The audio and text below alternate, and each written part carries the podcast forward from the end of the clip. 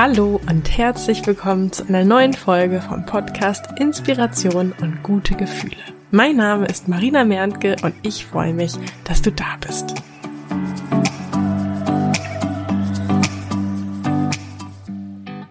Hast du dich schon einmal gefragt, welche Erkenntnisse du gerne schon früher in deinem Leben gewusst hättest? Welche Erkenntnisse und Gedankenimpulse haben dein Leben so richtig verändert und nach vorne gebracht? Was waren echte Gamechanger für dich? Ich möchte in dieser heutigen Folge drei Erkenntnisse mit dir teilen, die ich mir gerne früher gewünscht hätte. Und gedanklich plane ich diese Folge ehrlich gesagt schon ein wenig länger, aber irgendwie kam ich nicht so richtig in die ja, finale Umsetzung zu diesem Thema, weil ich mir ja selber im Weg stand. Denn ich habe immer geglaubt, dass ich die drei Erkenntnisse finden muss.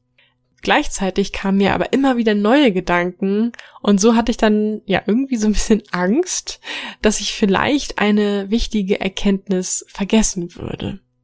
Letztlich habe ich mir dann aber einfach selber den Druck genommen, denn jede Podcast-Folge ist nun mal eine Momentaufnahme.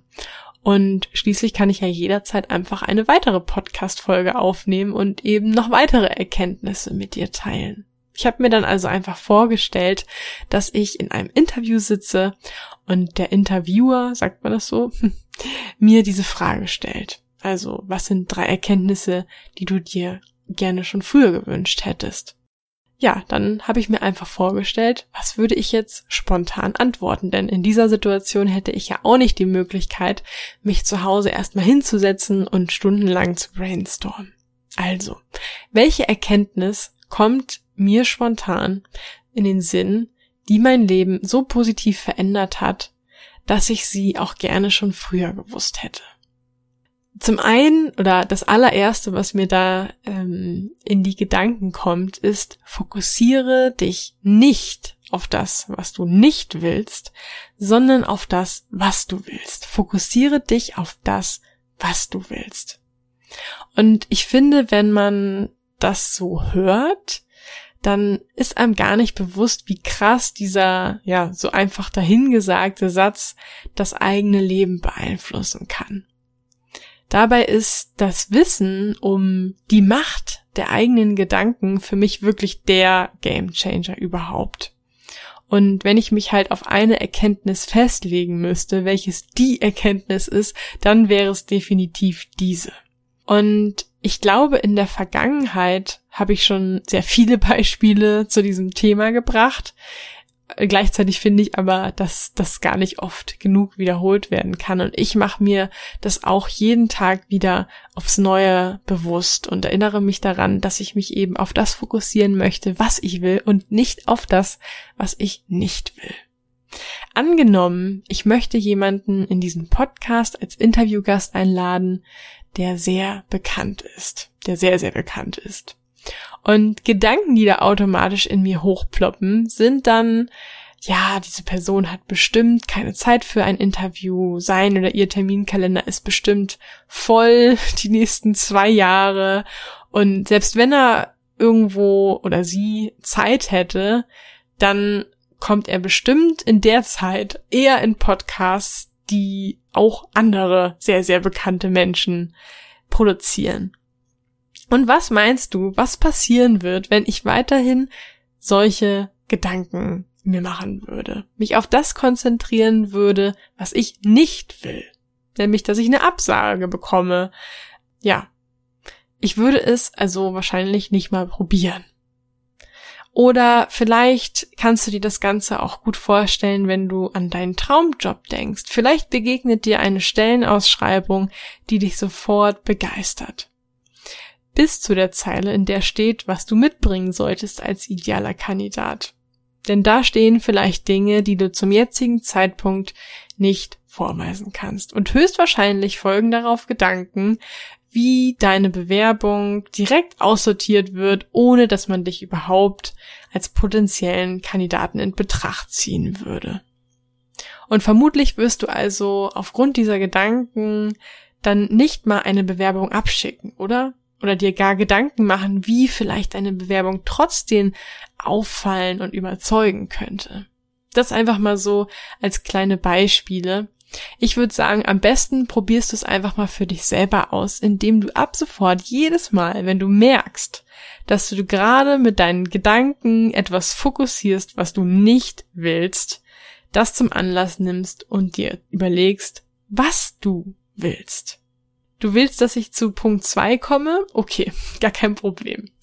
Eine zweite Sache, die ich heute mit dir teilen möchte, ähm, eine Erkenntnis, die ich gerne ja früher gehabt hätte, ist, ähm, wie formuliere ich das am besten aus? Ich nenne es jetzt einfach mal spontan, ja, Inspiration zu tanken. Also damit meine ich eben Bücher lesen, weil früher habe ich überhaupt keine Bücher gelesen unterschiedliche Menschen kennenlernen, unterschiedliche Kulturen kennenlernen, TED Talks schauen und so weiter. Also mir geht es da vor allen Dingen darum, neue, ich nenne es mal Welten und Weltansichten kennenzulernen. Denn ganz viele Dinge habe ich in meinem Leben nicht schon früher gemacht, weil ich gar nicht von ihnen wusste, weil ich gar nicht von ihrer Existenz wusste. Und vielleicht kennst du das von dir selbst, dass dir jemand begeistert von etwas erzählt, vielleicht von einer neuen App, einer neuen Sache, ähm, einem Reiseziel, einem Event, was auch immer. Und du denkst dir so, geil, das will ich auch. Oder da will ich auch hin. Oder das will ich auch haben. Und dieses Verlangen danach, das hattest du ja vorher gar nicht, weil du gar nicht davon wusstest. Oder weil du es nicht für möglich gehalten hättest. Bei mir war es zum Beispiel mit der Selbstständigkeit so. In dem Umfeld, in dem ich lange unterwegs war, in dem ich aufgewachsen bin, da gab es fast niemanden, der selbstständig war und schon gar nicht, der selbstständig orts- und zeitunabhängig gearbeitet hat. Und erst das Buch von Tim Ferriss, die Vier-Stunden-Woche, das habe ich glaube ich schon mal in einer anderen Folge erwähnt. Erst als ich ähm, ja auf dieses Buch gestoßen bin, oder beziehungsweise dieses Buch hat für mich halt so eine komplett neue Welt beschrieben oder eröffnet. Also so eine Welt, mit der ich einfach vorher keine Berührungspunkte hatte, die irgendwie nicht auf meinem Radar war.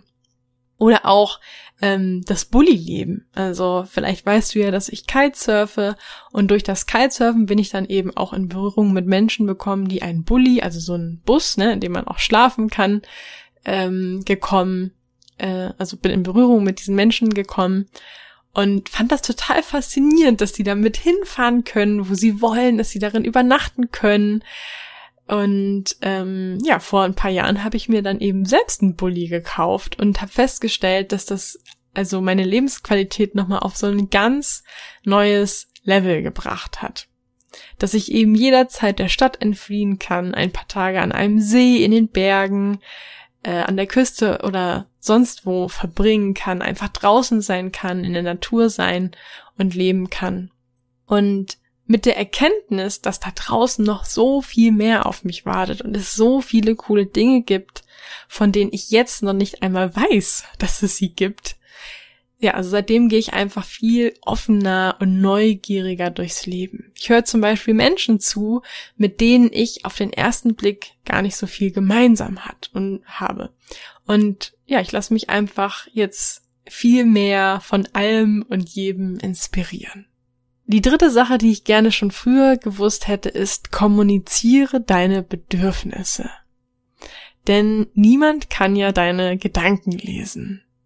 Und wer nicht sagt, was er möchte, der wird es auch nicht bekommen, beziehungsweise sehr, sehr viel schwerer bekommen.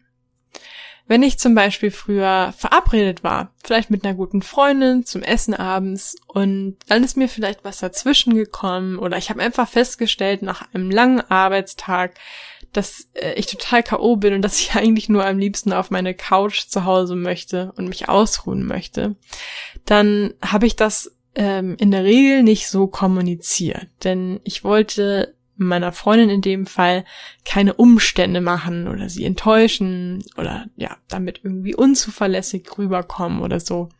Und der Gedanke an sich ist ja total nett, nur äh, ich bin ja auch ein Mensch und ich habe ja auch Bedürfnisse.